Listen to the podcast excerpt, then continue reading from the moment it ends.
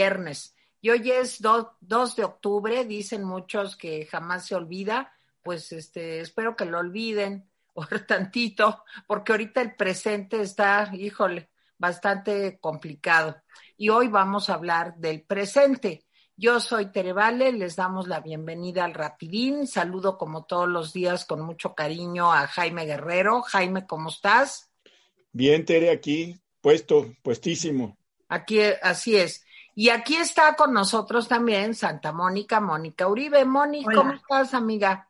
Muy bien, muchas gracias. ¿Ustedes cómo están, Jaime Tere? Muy bien, muy contentos de estar contigo. a ver, Jaime, pues vámonos rápido. Bueno, primero, este, una bienvenida, como siempre, a Mónica. Por estar Gracias. con nosotros. Sí. Y entramos en materia. Bueno, a, mí debo decir que me pareció impresionante que el, por, que el presidente admitiera que los de Morena son ambiciosos vulgares. Estoy totalmente de acuerdo con el presidente López cuando regañó a su partido y dijo que son unos ambiciosos vulgares. Óiganlo todos, ¿eh? Y pregúntense si vale la pena votar por un partido lleno de ambiciosos vulgares, según el presidente López. Bueno, les recuerdo que se suscriban, si quieren suscribirse, si, les gustamos, suscríbanse, si no les gustamos, pues también suscríbanse para que nos digan cosas horribles como la que luego nos dicen. Eh, eh, toquen la, pongan la campanita para que estén alertas, aparte de tocar la campanita, denle like si, si quieren. Háganos favor de oír algunos de los comerciales porque nos dan como 10 centavos este, por comercial. y además, este, si les cae alguien mal, mándenles el, link y si les cae alguien bien, también mándenselos el link para que, que lo vea y, seamos una comunidad cada vez más grande. No se desanimen, la cosa no está como para animarse. Conforme se acerca, pues el Día de Muertos, que va a ser un día muy significativo en nuestro país y mientras se acercan Navidades, mucha gente se está poniendo pues muy triste, muy triste, muy deprimida eh, Teresa les va a recordar la plática que vamos a dar mañana. Vamos a darle velocidad a esto porque Mónica tiene que irse rápidamente. Les doy los datos de, eh, pues desgraciadamente, del, COVID. Ayer hubo 5.099 nuevos casos, más que el día anterior. Eh, ya son 748.315 mexicanos que han contraído el COVID de los registrados oficialmente. Déjenme decirles por ahí simplemente que la Secretaría de Salud admitió que había perdido 95 mil pruebas, este, pues que quién sabe dónde quedaron. Eso lo admitió esta semana eh, la Secretaría de Salud. Eh, muertes ayer registradas, 432 muertes, menos que el día anterior, pero de todos modos ya vamos que volamos a los 80 mil eh, muertos son 78.078 hasta el día de ayer. Y bueno, en noticias que no nos alegran, pero sería chistoso que, pasara, el presidente Trump y Melania eh, contrajeron el COVID, están aislados, ojalá se salve Melania. Es una chica joven que, pues, tiene mucha vida por delante, seguramente va a encontrar a alguien que la quiera. Sería interesante que por esto el presidente Trump perdiera, perdiera la elección Corriendo fue Joe Biden, que digo, tiene pocas buenas ocurrencias, pero esta fue buena. Él y su mujer fueron a hacerse la prueba y salieron negativos. Así que es una manera elegante de decirle a Trump, al que le deseo que se recuperara pronto, es una eh, eh, manera elegante de decirle, ya ves, por no fijarte en el COVID. ¿Sí? El presidente López, por supuesto, no se acordó del 2 de octubre, de lo que se conmemoró, pero se acordó de su amigo Trump, por supuesto, y le dijo que se recuperara porque está orando para que se recupere el presidente Trump. Bueno, habló de muchas cosas, del, del, fallo. Eh, eh, ahora sí que la palabra fallo es en dos sentidos, tiene dos, dos connotaciones. El fallo de la Suprema Corte, le dio un jalón de orejas a su partido, la, la, sospechosa caravana de migrantes que viene de Centroamérica para hacerle la mala obra al presidente. Este, y va a ir a Chihuahua el pleito con Javier Corral, que bueno, pues Javier Corral es bueno para los pleitos, a ver cómo termina, termina eso, que se va a dar a conocer eh, un, un, conjunto de proyectos el próximo lunes con la iniciativa privada y como dije, ni un lazo les echó a los del 2 de octubre. Mónica. Bueno, estuvo, gracias a Dios, rapidísima. Fue, yo creo que ha sido la más corta de todas las mañaneras, fuera de WhatsApp, ¿eh? creo. ¿Hay otra más corta? ¿Sí? Las primeras eran más cortas, Mónica. Eran una hora, una hora cinco, una hora diez. Pues la verdad es que ya, ya no me acuerdo de esas tan cortas, pero en fin. Bueno, me llamó mucho la atención la parte de el regaño a Morena, porque nunca en la vida había oído yo a un presidente decir que los oportunistas se vayan al carajo. O sea, así como que, ¿de veras lo dijo? ¿Lo, ¿lo oíste bien? Sí, sí lo oí bien. Bueno, sí, que veo que el presidente está muy molesto por, por toda la danza interna de Morena, pero en realidad es lo que él ha propiciado. Entonces no veo de qué se queja, porque bueno, finalmente es el modo que, que es como él. O sea, finalmente no, no es algo que, que verdaderamente tenga algo extraño, pero en fin. Ahora, sobre lo de la Suprema Corte. Yo ayer estuve muy activa en redes porque sí me fleté todo el, el toda la discusión de los de los ministros. Y la verdad es que sí, se me hizo algo sumamente complicado, sobre todo porque yo no sé por qué los constitucionalistas son tan difíciles de entender. Hay que traducirlos, la verdad. Pero me quedé enamorada del ministro Lainez. Fue mi héroe, lo adoré. Cuando dijo que, bueno, la constitución es la constitución y no está para populismo. Ay, este señor sí sabe. Bueno, Creo que López Obrador presumió haber ganado esta escaramuza. Creo que sí la ganó, pero no del modo que le hubiera gustado. Creo que le hubiera gustado que la pregunta se quedara tal cual y eso los jueces, los ministros, perdón, no se lo concedieron. De todas maneras, esto, pues sí, dejan mal a la Suprema Corte, por más que se diga que, fue muy inteligente la movida de, de cambiarle la pregunta y hacerla genérica y todo este tipo de cosas, la primera sensación que queda es que la Suprema Corte se dobló ante el presidente.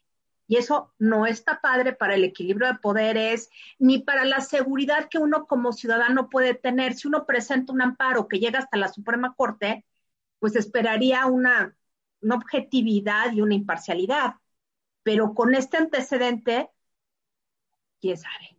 O sea, yo ya me quedé con la duda. Entonces, esta parte, yo pensé que iba a ser un poco más algarabía, la, la algarabía presidencial sobre este tema. Creo que no le gustó nada la cuestión de la pregunta. Y por eso dijo que aunque la pregunta había cambiado, que esto era una ventaja, no ganó tanto como él creyó. Eso es lo que yo creo. Bueno, este, y bueno, no pudo dejar de mencionar a los intelectuales orgánicos, a los partidos de oposición molestos y a todos los que creen, eso lo dijo, que el Ejecutivo manda sobre el judicial. El problema ya ni siquiera es ese, el problema es que no hay equilibrio de poderes, está, está demasiado sesgado hacia el Ejecutivo, peor que en los tiempos del PRI. Ya, definitivo. O sea, lo que se vio ayer fue una cosa inaudita sobre todo porque es un tema constitucional. Si hubiera sido otra cosa, bueno, pues ok, pero un tema constitucional, y ahí yo nuevamente este, reflexiono sobre un tema, la necesidad de un tribunal constitucional supremo y una corte de casación sería yo creo que lo ideal, pero bueno, es otro tema. Ahora, sobre la caravana de los migrantes, pues sí es un riesgo. Obviamente no se va a tentar el corazón para detenerlos y ser consecuente con su amiguito, el cual está con COVID.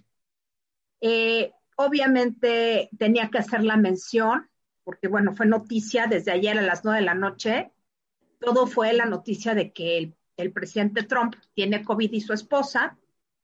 Algunos por ahí deslizaron la posibilidad de que se tratara de una estrategia de campaña. Yo lo dudo, la verdad no. O sea, desde la posición de Trump decir que tiene COVID, pues como darse un balazo en el pie después de que negó el asunto y sabemos que sabía que era muy peligroso y no actuó en consecuencia. Pues quién sabe cómo se va a poner aquello, pero el presidente mexicano no perdió la ocasión para enviarle saludos y buenos deseos a su homólogo norteamericano. Eh, lo de 2 de octubre, no me extraña que no lo haya tocado. Tampoco me extraña que no haya tocado el tema de los fideicomisos. Y bueno, quisiera ver, lo que más me interesa hoy, hoy que no lo, no lo ver, lo voy a ver más en la tarde, es qué pasa en Chihuahua, porque López Obrador en Chihuahua, en Ciudad Juárez, que es una de las zonas más panistas del país y que más, más lo cuestionan por una serie de, situaciones, desde seguridad, agua, migración y una serie de cosas, pues no creo que sea un escenario muy, muy bueno para él en términos del elogio que le gusta cosechar en sus giras. Y me pareció fatal que dijera que Corral lo había ofendido. ¿En qué lo ofendió Corral, por favor? ¿En dónde? ¿Cómo? ¿Cuándo? ¿Por qué? Por pedirle que la seguridad se mantenga en Chihuahua y por pedirle que solucione el tema del agua, ¿por eso lo ofendió? Ay, por favor, pues qué piel tan delgadita, realmente. Entonces, creo que, que lo que pasa hoy en Chihuahua va a ser algo muy interesante que me gustaría observar. Tere.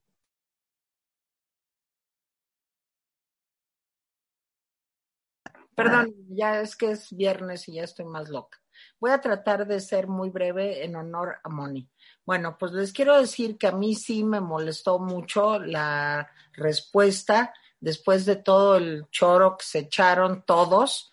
Eh, realmente yo también, si no lo vi todo, vi una buena parte. Y fíjense que yo soy tan ingenua que al principio pensé pues, que la respuesta iba a ser no eh, o sea, no sé si ustedes lo vivieron igual que yo. Pues sí, yo sé que Jaime ya se está riendo, pero yo sí soy tan mensa que yo dije, ay, qué bueno, yo creo que la respuesta va a ser no, pero no, pues nada de eso.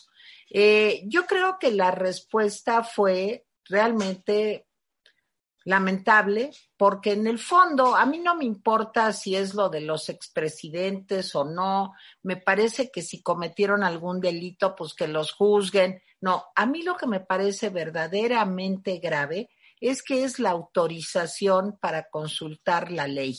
A mí ese es el punto central y ese es el asunto que me molesta. Me molesta porque, ingenua que soy, pues he creído siempre que debemos de vivir en un estado de derecho. A mí me enseñaron eso mis papás desde que era muy chiquito, muy chiquita, y que si no se cumple la ley y si no se obedece la ley, pues uno está mal, ¿verdad? Vivimos fuera, digamos, de la civilización. Ahora, para mí desde ayer el presidente está por encima de la ley. Los ministros de la Suprema Corte, con honrosas excepciones, hay que decirlo, también están, este, pues por, por encima de la ley creo que los tres ministros más a favor del asunto, pues fueron los que puso ahí el señor López Obrador. Digo, pues ya lo sabíamos para qué los había puesto.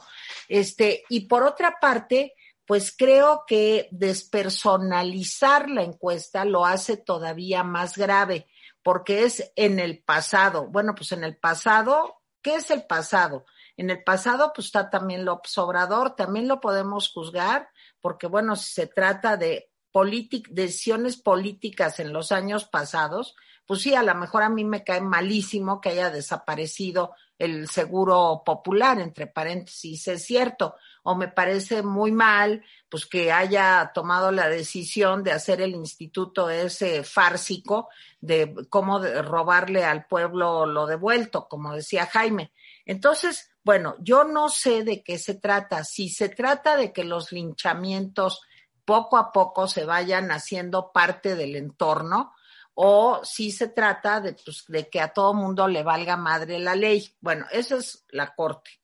Esto me parece gravísimo y ya no tiene remedio, no le veo, porque como decía Miguel González Compeán ayer, ahora a quién recurres para resolver esto? Pues solo al Chapulín Colorado, porque arriba de la Suprema Corte pues ya no hay nada. Segundo, lo de Trump y Melania, pobres, ya hasta Biden dijo que va a rezar, ya me imagino las oraciones de Biden, este, pero pues no podía el presidente López pues dejar de, eh, pues hacer patente el cariño entrañable, entrañable que lo une con el gran populista del mundo, el triunfador de este eh, certamen. ¿Quién es el populista más importante en el 2020? Pues sí, es Trump, lo tenía que felicitar López Obrador, desde luego, es su ídolo.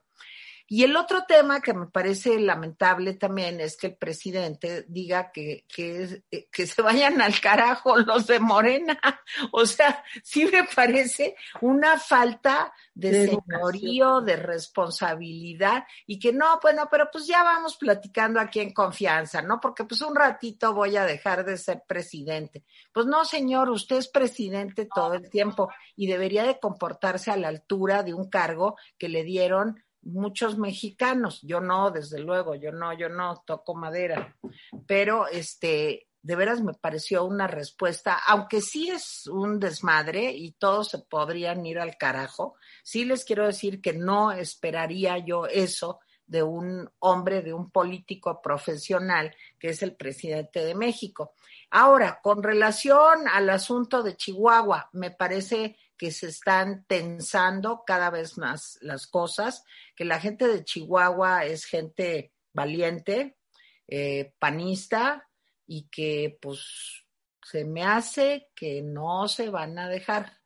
Y lo que me da mucho miedo es que esto lleve a una situación de conflicto grave, que pues no estamos los mexicanos para para esto, de veras. Ya bastantes problemas tenemos con el COVID, con la situación económica, con el problema de inseguridad y la cerrazón por parte del presidente para sentarse a dialogar y resolver los problemas. Para eso le pagamos, no para que se pelee, ni para que, ni para que mande a nadie al carajo, ni para promover que no se cumpla la ley. Él juró cumplir la constitución y hacerla cumplir. ¿Está pasando eso? Yo ingenua, modesta e ignorante? Creo que no. Jaime.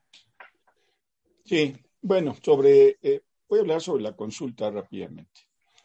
Eh, me parece que, cito exactamente lo que dijo el ministro Javier Lainez, dijo, los, los eh, ministros no estamos para ser populares. Tiene toda la razón. Ese es el quid del asunto. Tampoco los gobernantes estarían para ser populares pero queda claro que al presidente López es todo lo que le importa. Eh, segundo, yo creo que la Suprema Corte a continuación va a escribir un libro que se llame Cómo quedar mal con todo el mundo, porque su reformulación, su votación de 6-5, ojo, es una votación pues muy cuestionada, sí, ganaron con un voto, eh, yo creo que el presidente esperaba, creo que eso fue primero lo que le molestó también, que solamente un voto lo separara francamente de, perder. O sea, pudo ser que uno de los ministros votara eh, a favor de la propuesta y entonces todo quedara en un enfrentamiento ya claro entre la Suprema y eh, la Suprema de Toronja y el presidente de la República. Sí creo que eh, primero la votación y luego la reformulación de la pregunta, ¿sí? No le gustaron, o sea, ganó el presidente, pero ganó sin ganar, como dice Mónica, porque no fue la pregunta que él hubiera querido, ¿sí? Entonces, sí creo que tampoco le gustó a nadie la, la reformulación de la pregunta. Mire, la pregunta equivale a la, a la siguiente. O sea, la, complicada pregunta de la Suprema ¿sí? equivale a lo siguiente. ¿Usted quiere que se aplique la ley o no se aplique la ley? Así de simple. Lo cual es absurdo, porque quien no quiere que se aplique la ley, pues es básicamente los delincuentes y el presidente López. No lo digo yo, ni lo estoy interpretando. El presidente siempre dice que a él no le importa la ley, lo que le importa es la justicia. Entonces, a los delincuentes y al presidente López no les importa la ley.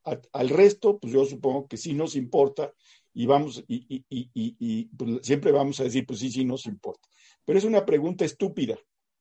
Sí, es una pregunta ociosa, es una pregunta que va a costar dinero y la verdad no tiene sentido. Tres, pero el presidente astuto como es, ya dijo lo que va a hacer. Dice, es una pregunta muy genérica, pero yo les voy a explicar a los mexicanos en los siguientes meses de qué se trata.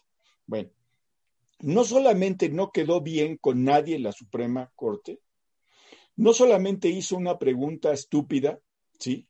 Sino que además le sirvió en, charola de plata la oportunidad al presidente de seguir haciendo campaña. Me parece lamentable, ¿sí? Lamentable, pero les voy a decir algo no inesperado, no inesperado.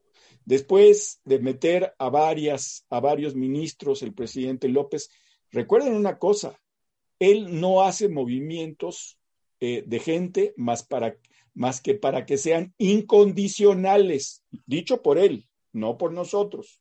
A él le, le tengan lealtad ciega. Sí, a él le importa la incondicionalidad y bueno, pues los ministros demostraron que son incondicionales, por una parte. Y los que no puso él, varios de ellos, pues acusaron la presión que ha ejercido el presidente en sus mañaneras y seguramente él no les habló, pero seguramente su gente sí les habló. Entonces, esto digo sobre la Suprema Corte, me parece terrible, dice el presidente, que hay dos temas que le preocupan mucho, ¿sí? No la salud ni la economía, eso no le preocupa al presidente ni la seguridad. Le preocupa el tratado del agua para que Estados Unidos no se queje. Óigalo usted. Sí. Oiga usted lo que está diciendo el presidente. Le preocupan dos cosas.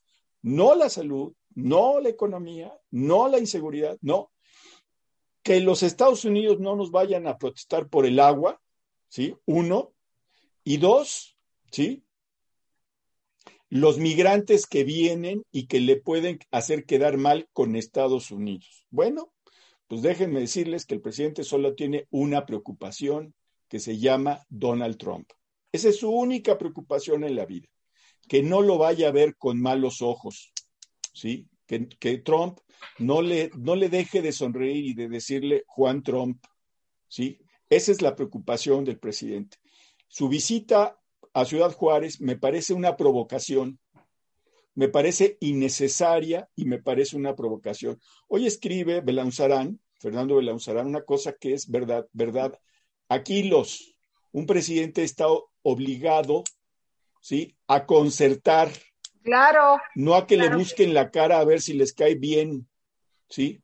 Miren, de veras, un presidente no está obligado más que a concertar para mitigar problemas. Y lo que está haciendo el presidente es una provocación, ir a Ciudad Juárez y cuidado, porque en efecto es una zona panista. ¿sí?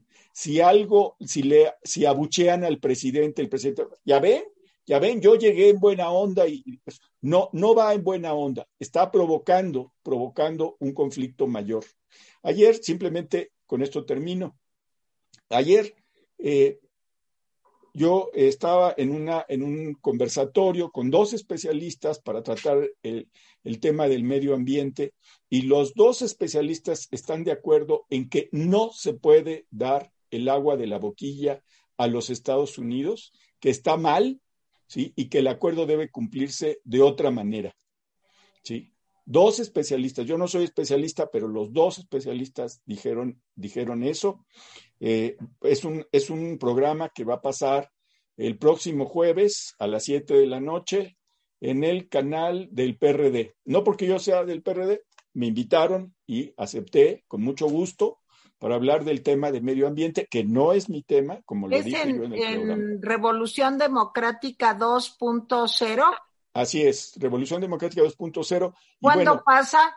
El jueves próximo a las 7 de la noche. Entonces, ojo con eso. El presidente solo tiene dos preocupaciones que en realidad es una, Trump, ¿sí? Y segundo, los ministros no quedaron bien con nadie, ¿sí? Mónica.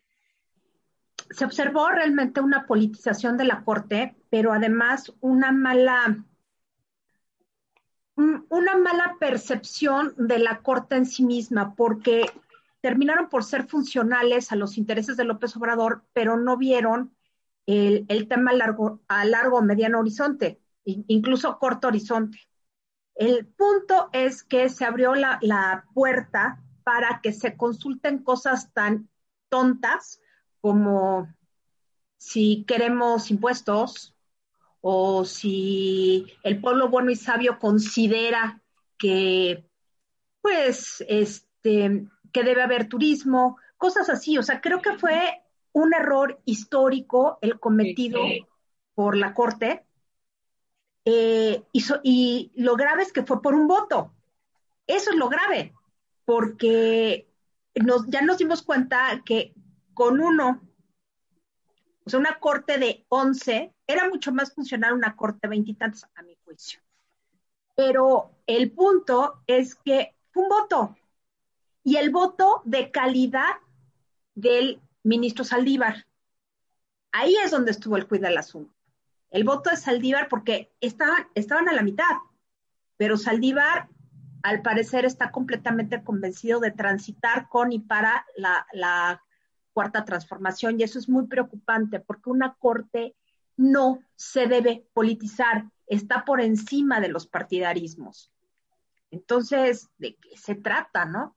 eso, eso realmente me preocupa muchísimo.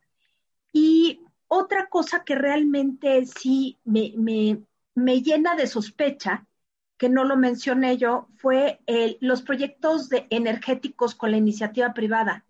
¿Quién, cuándo, cómo, dónde?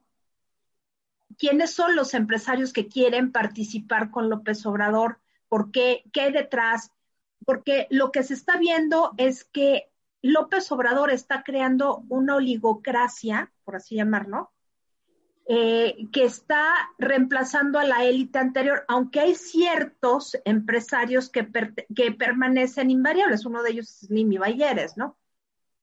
Pero el punto es que sí creo que el presidente está tratando de generar una corte, una élite propia que pueda eh, ser eh, portadora de los intereses de la 4T. Y si esto se llega a hacer, esto sí se llega a consolidar, el problema va a ser que este, el recambio de élites se va a complicar más. Entonces, quiero ver qué es lo que pasa el lunes. Tere. Este, pues miren, yo pienso que esta desafortunadísima respuesta de la Suprema Corte, y coincido plenamente con Jaime en esto, va a dar como resultado una manipulación espantosa para que contesten y verán que así va a resultar como el presidente quiere que contesten. O sea, yo me acuerdo, fíjense, cuando en la Unión Europea, cuando estaba consolidándose la Unión Europea, que se hizo el famoso Tratado de Maastricht. ¿Se acuerdan ustedes lejanamente de esos tiempos? Bueno, pues yo me, acuerdo que en Dinamarca votaron por el no, o sea, Dinamarca no estaba de acuerdo, pero me acuerdo también mucho en esas cosas, ¿verdad?, del primer mundo que uno recuerda, pues que para que los daneses llegaran a esa decisión, pues hubo toda una serie de informaciones, casi de pedagogía, digamos, sobre qué es la Unión Europea, qué no es, cómo pueden ir las cosas, cómo no. Se hizo un esfuerzo muy grande porque la población tuviera información sobre qué quería decir sí, qué quería decir no, votar sí o no, qué, eh, qué consecuencias traería para los daneses. Eso fue, pues, no sé, hace 20 años, yo creo. Fue como en 1995, 94, por ahí, lo del Tratado de Maastricht. Bueno, nada más que vean cómo han pasado las cosas. El, señor David Cameron en, Gran Bretaña, pues hace la encuesta famosa de si sale Gran Bretaña del Brexit o no, pero ahí no hay nada más que los sentimientos, el hígado, las hormonas de la gente y vean el rollo en que sigue todavía después de muchos años Gran Bretaña por haber contestado una cosa que no entendían. Entonces, yo creo que mañosamente la redacción de la pregunta que se hace hoy, pues es muy ambigua, o sea, es muy general, como dice el propio presidente, pues justamente por eso, ya dijo el presidente hoy también que el pueblo es bueno, sabio, que toma las medidas que debe de tomar, como los linchamientos que se han dado muchas veces en distintas partes de la República, como el de Tláhuac, en donde, por cierto, el señor Marcelo Ebrard llegó como dos horas después, ¿se acuerdan? Cuando era secretario de Seguridad en el gobierno este, de la Ciudad de México, en fin. Entonces, yo creo que sí, la manipulación va a estar cañona. Eh, me da miedo que en una de esas vayan a decir que si ya está aprobado por la Corte, pues que por qué mejor no adelantamos tantito para que no sea en agosto del año entrante, sino pues que a lo mejor para no gastar, porque pues va a costar una lana que el presidente no le va a dar al Instituto Nacional Electoral, pues que para no gastar, que mejor lo metamos en las boletas de, del año que viene en junio. Y como ya todo es posible en el reino de la no ley, aquí es el mundo del no avión, de las no rifas, de la no ley, de la no solidaridad. Entonces, como estamos ya en ese momento, me da pánico que pudieran hacer alguna trampita más para que en la boleta del año entrante apareciera la consulta que se va a encargar el presidente, abróchense los cinturones, de explicar. Sí, le pagamos, como lo dije hace un momento, para que llegue a acuerdos. Eso hacen los políticos. Los políticos se sientan, hablan, dialogan, tratan de concertar, pero no dicen, híjole, qué flojera, porque así dijo, qué hueva ir a ver a Javier Sicilia cuando venían los Levarón y Javier Sicilia, o para decir, ay, no, qué horror, andamos mal, mejor no hablo con él. Pues si no es una señorita de 14 años, de que no, mejor no salgo con él porque me da flojera. Tampoco es, oye, pues con este no con esta niña de la escuela no hablo porque me cae gordo. Es el presidente de la República. ¿De qué se trata de veras, Jaime? Bueno, eh, dos temas eh, que me parecen interesantes, cómo los abordó el presidente eh, López. El primero es el de los migrantes. en estos días se avisó que viene una numerosa caravana de migrantes desde Honduras, ¿sí? Es el, el único país de América es, que tiene peores situación de inseguridad que México, ¿sí? Y bueno, pues eh, la caravana de migrantes entró a Guatemala. Al presidente esta caravana le parece una provocación y le preocupa, ¿sí? Le preocupa que eh, vaya a enojarse Trump, decía yo antes. Bueno, pero resulta que hace unas cuantas horas, cuatro o cinco horas, algunos de los migrantes de la caravana ya empezaron a regresarse a su país porque por medio de un comunicado, México les hizo saber que si violan normas sanitarias, se harían acreedores a sentencias de hasta 10 años. Eso es el presidente que siempre presumió que si llegaba un barco con gente de COVID, les iba a abrir las puertas e iba este, a dejar que entrara la gente porque es humanitario. El presidente que llamó a los migrantes de Centroamérica a que vinieran a México, y vaya que si vinieron, sí, porque él iba a darles trabajo, porque él iba a darles todo en este paraíso que se llama México, ahora los amenaza con que si violan normas sanitarias se pueden hacer acreedores a 10 años. ¿Son las normas sanitarias los que le preocupan? No, es Trump que está en campaña electoral y es Biden que también puede tomar mal esto de que llegue una caravana de migrantes, pase por México y trate de llegar a los Estados Unidos.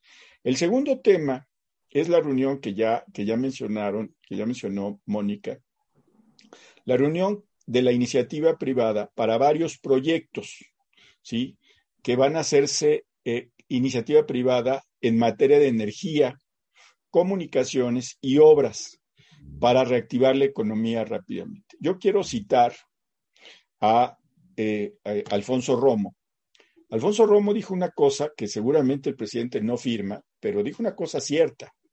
Dice, si no viene la iniciativa privada al rescate, no va a haber recuperación económica. Y les voy a decir una cosa, totalmente cierto. Si la iniciativa privada decide que es mejor que su dinerito se vaya a otro país, Estados Unidos, Costa Rica, cual sea, si decide que mejor se vaya, vamos a estar en serios problemas porque el gobierno de México tiene muchos problemas financieros, ya lo decíamos ayer. Por eso va detrás del dinero de los fideicomisos y de cuánto dinero le, parezca eh, necesario. Entonces, vamos a ver eh, hasta dónde está dispuesto. Decía Mónica una cosa eh, cierta. Dice, puede estar creando un grupito de empresarios, ¿sí? Muy golosos a los que les dé una cantidad enorme de proyectos, digamos, hacerlos más ricos de los que son. Yo le recuerdo a Mónica, seguramente lo recordará Teresa también, que eso hizo Carlos Salinas de Gortari en, en muchos sentidos. No cabe duda que es, pues, no ha de ser tan enemigo, porque en muchos de los estilos se le parece mucho López Obrador a Carlos Salinas.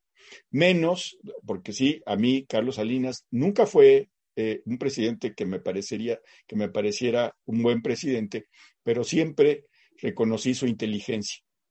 Sí, creo que eso es la gran diferencia con este presidente y que tenía una cultura, digamos, diferente. ¿sí? Uno ve los libros de Carlos Salinas y ve los de López y uno dice, bueno, pues Salinas dice cosas con las que no estoy de acuerdo, pero por lo menos están bien escritas. ¿sí? En fin, pero más allá de eso. Bueno, y tienen, perdón Jaime, los mismos amigos.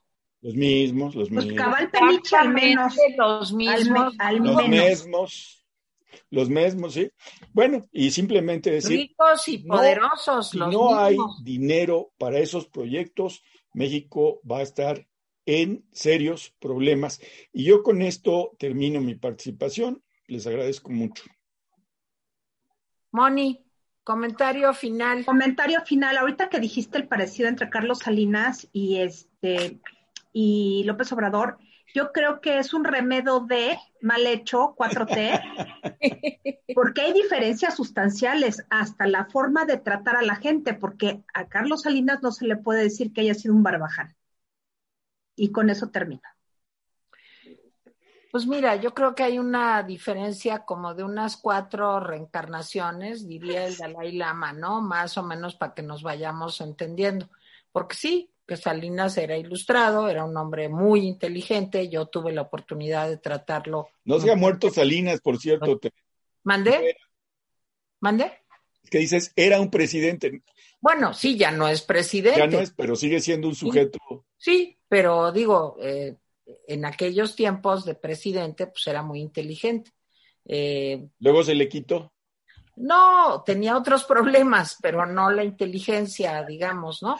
Y sí, pues digo, en, en digamos, la capacidad de integrar argumentos, pues era eh, como tres reencarnaciones más evolucionado que pues lo que tenemos ahorita. Pero tienen los mismos amigos, fíjense, chistoso, ¿verdad? Los y comparte amigos con Cedillo también. Sí, los mismos. Qué chistoso. por qué? Qué chistoso. Odian los neoliberales, seguro. Oigan, les quiero hacer unas recomendaciones antes de pasar rápidamente a los recados. Las recomendaciones son, lean el eh, texto de Jaime Guerrero hoy, léanlo en el periódico El Economista, se llama El fabulador de conspiraciones y el COVID-19. A ver, Jaime, adelanta tantito. Bueno, yo decidí hablar sobre las, eh, eh, sobre las, eh, ¿qué será? Conspiraciones secretas, ¿sí? Que se han dado alrededor del COVID, ¿sí? Decidí hablar. la conspiración secreta que siempre está sufriendo el presidente López, en la que él vive, pues, cuando digo el, fabulador de conspiraciones, me refiero a López, al, al presidente López, sin duda, ¿sí? Pues yo decidí hablar de eso. Miren, hay un fenómeno, siempre la realidad es muy compleja, muy compleja, muy caótica, nunca salen las cosas como deberían salir. Eh, así es la realidad. Tiene la mala costumbre de hacer lo que se le pega la gana, no, no, lo, no lo que uno quiere.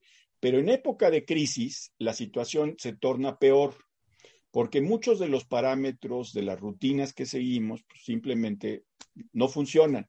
Entonces la gente a veces en lugar de, tener eh, información, de buscar información, de buscar confrontar datos, de buscar razonar, de buscar eh, eh, un diálogo, pues recurre a, conspiraciones secretas. Las conspiraciones secretas siempre tienen una virtud. se simplifican la realidad. Le dicen a uno cosas muy sencillas, muy aparentemente llamativas, y eso tranquiliza a mucha gente. Entonces, pues en época de crisis las, las eh, conspiraciones secretas siempre son bienvenidas. ¿sí? El problema es cuando se quiere gobernar un país con conspiraciones secretas. Pero bueno, lean mi, mi, mi texto si quieren. Está en El Economista, lo vamos a poner en la caja, como ponemos todos, y leo los comentarios de ayer. Ok. Eh, MIF, ya, ya, saben que peleo con la mini letra de Gabriela Guerrero. Sí, la hizo como dos milímetros, no, medio milímetro más grande, pero bueno, a ver. Dice mi, mi, mi, mi. Ay, qué horror. Amigos, México está de luto por fideicomisos y resolución. De la Corte. Pero aún es peor que esta pesadilla, pero lo peor es que esta pesadilla aún no termina. Apenas van dos años. Tiene razón, Mius. Patricia Sánchez eh, estoy, eh, ¿Estás seguro que la consulta costará 8 mil millones de pesos? Creo que exageraste. Ojalá sea un error porque es un dineral. Bueno, es un dato que se dio, eh, algún, algún columnista lo dio de lo que significa una consulta, pero eh, es muy probable que el presidente no dé un centavo más. Porque imagínense lo que es mandar a hacer las boletas. Uno, mandar a, porque las boletas deben ser claramente infalsificables. Entonces, uno, no son baratas. Dos, es distribuirlas, es eh, vigilarlas. O sea, yo no sé si cueste eso. La tinta, pero, los padrones. Pero, pero sí leí el dato. De todas maneras, es un costo adicional. Y lo que me queda claro es que el presidente va a resistirse a dar dinero. Norma García, ha quedado de manifiesto que la distancia entre presidente, Suprema Corte y la Fiscalía es puro teatro. Hay que analizar muy bien nuestros votos en, eh, en donde haya elecciones para que las fuerzas se equilibren. Sí, Antonio Martínez, si la Suprema Corte hace lo que quiere el Ejecutivo, pierde su objetivo de existencia. El siguiente paso es desaparecer los otros dos poderes y obtendrá todos los recursos asignados a estos. No los va a desaparecer porque sería el colmo. El PRI nunca desapareció los otros dos poderes, aunque estaban sujetos a. Pero a Fujimori sí, quién sabe, está todo por escribirse, ¿verdad? No, pero yo, yo veo que no, no, no, no va a ser eso. Prefiere sujetarlos. ¿Para qué se va a pelear con ellos? Y después de lo que mis salinistas compañeras dijeron, Seguimos con Leticia Ruiz. Buenas noches. yo no soy, yo no soy ignorancia, pero porque no se puede hacer nada. Estoy muy triste y preocupada. No, sí se puede hacer en este programa. Usted puede comentar con sus amigos, puede pe pensar su voto, puede comunicar esa preocupación. Di 1, 2, 3, 4, 5. Dicen mis amigos Chairos que el dinero que AMLO manda a Centroamérica no se puede utilizar para otro rubro. Quisiera que nos explicaran ampliamente el asunto del dinero a Centroamérica para poder rebatirle a los chairos con argumentos. Pues no sé si se pueda o no destinar a otro rubro, pero lo vamos a analizar y lo, y lo vamos a platicar en un, en un programa. Juan Silva, veo que no simpatizan con gobernantes populistas o socialistas. Pues bien, no. ¿Cuál, ¿cuál, es el mejor régimen social político para la raza humana? No, no, yo, yo no, yo no pondría a todos los socialistas en, en, en el Claro mismo que no, saco, no. ¿eh? No pondría. Es casuístico. Claro hay, que de, no. hay de socialistas a socialistas. Hay, hay gobiernos socialistas o socialdemócratas que han sido muy eficientes. Sí, eh, yo personalmente creo que el, el, el primer régimen, el primer, eh, digamos, eh, la primera vez que llegó Lula a la presidencia hizo cosas muy interesantes. Los primeros años de Evo Morales fueron muy interesantes. El problema es cuando los presidentes se les da, ¿sí? Por, querer reelegirse, ¿sí? Eh, ese es un problema que no solamente tienen los populistas, sino les da a otros también. Pero, Pero sí podemos creo hablar de Mitterrand, podemos hablar de Felipe González. Sí, que fueron bastante Sí. buenos. Exacto. Claro. No, no, Sí, no de- de crean Bachelet, que los socialistas son los Castro, ¿no? De, este, de este señor de Uruguay que siempre se me olvida, ¿sí? En fin, A ver, el tema es que los regímenes se clasifican en función de su eficiencia. Son buenos en cuanto son eficientes y respetan varias cosas que están en el índice Gini. Educación, salud, todo este tipo de cosas y los derechos humanos.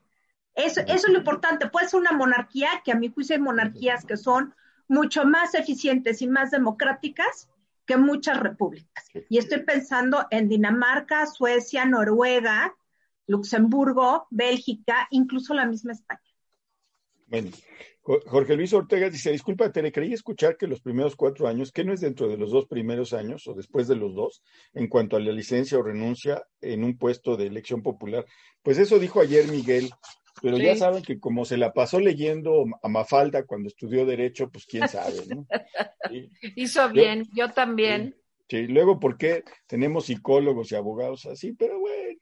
Mira, Miguel, defiéndete. Comentarios de hoy. Saludos de Chihuahua, Guadalajara, Mexicali, Cancún, Querétaro, Coahuila, Alemania y toda la República Mexicana. Sí, Bruja Brumosa, Guerrero 2 de octubre, no se olvida. Esencias de mujer. Hola, rapidines. Un saludo desde Coyoacán y un saludo especial y anti-bullying para Gaby Guerrero, que dicen que le hago bullying por la letra. Hola.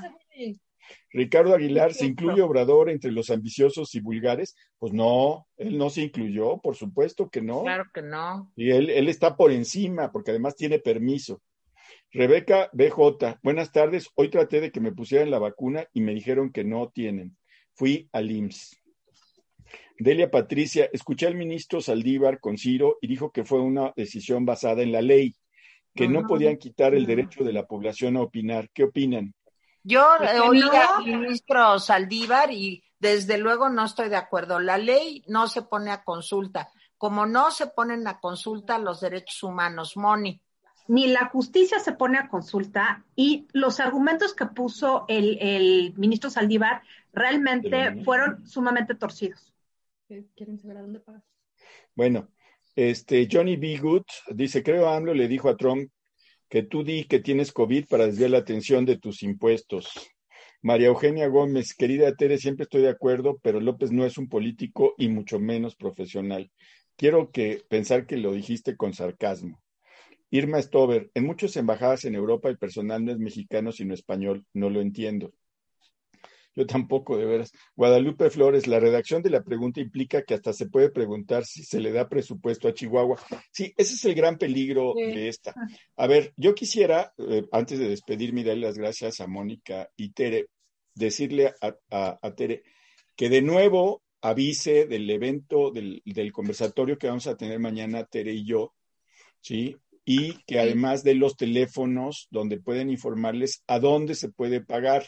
Todavía es tiempo. Entonces, eh, Tere, adelante. Gracias, Mónica. Gracias, Tere.